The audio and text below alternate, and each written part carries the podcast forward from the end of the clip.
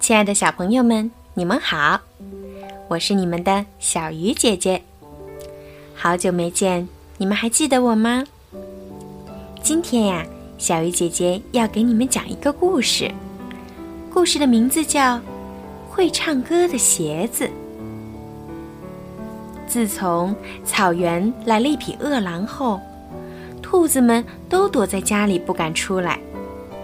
小兔子吉布也是一样，不能串门与朋友们聊天，也不能到草地上与朋友们来几回赛跑、捉几回迷藏，或是晚上的时候仰躺在柔软的草地上数着天上的星星。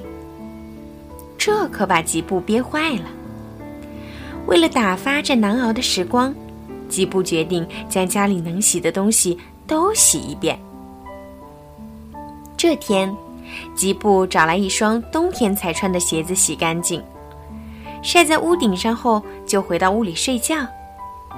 很快，他就进入了甜甜的梦乡。这时，外面呼的刮起了大风，风儿将吉布晒在屋顶上的一只鞋子给吹跑了。风带着鞋子在草地上打着滚儿，向前面滚去，直到滚到一个小水坑边才停下来。一只蛐蛐儿到小水坑边喝水，看到吉布倒扣的鞋子，好奇地爬进去看了看，高兴地说：“这间房子多么宽敞呀！这下我不用为房子的事儿发愁了。”原来。他的房子被一只想要捉他吃的壁虎给弄烂了。蛐蛐儿喝足水后，回到房子里，愉快地蹦来蹦去，还尽情地唱着歌儿。为了庆祝自己拥有新的房子，晚上他找来许多朋友，开了一个隆重的演唱会。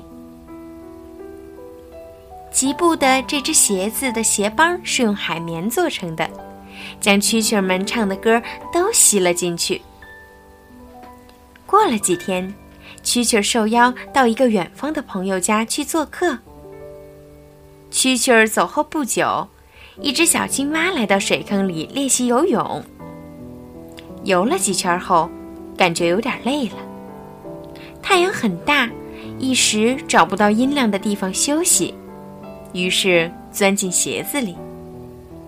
他睡得很香，做的梦很甜，在睡梦中忍不住发出“呱，呱，呱”的笑声。鞋帮里的海绵将他的笑声吸了进去。小青蛙一觉醒来，已经到了傍晚。这个地方真不错，不仅能够游泳，游累了还有房子休息。明天我叫上几个朋友来。他说：“哦，不对，是往后几天才来。明天我要跟妈妈去外婆家。”小青蛙走后不久，一只翅膀受伤的百灵鸟降落在这里。它正想找个地方养伤，看到吉布的鞋子，于是钻了进去。百灵鸟一边养伤，一边唱着动听的歌儿。鞋帮里的海绵将它的歌声吸了进去。百灵鸟伤养好后，飞走不久，又飞来了一只经过长途跋涉、十分困乏的细腰蜂。它在里面休息了一会儿，在离开时，为表示感谢，它为房子唱了首歌。鞋帮里的海绵将它的歌声吸了进去。一天。又刮起了一阵大风，这风儿是向吉布家的方向吹去的。吉布的鞋子被卷到空中，向前飞去。飞呀飞，飞到吉布家屋顶时，风儿的力气变弱了，啪的一声，鞋子掉在吉布的屋顶上。吉布正为一只鞋子不见了而坐在那儿郁闷着，忽然听见屋顶传来响声，爬上去一看，哈，那只失踪的鞋子又回来了。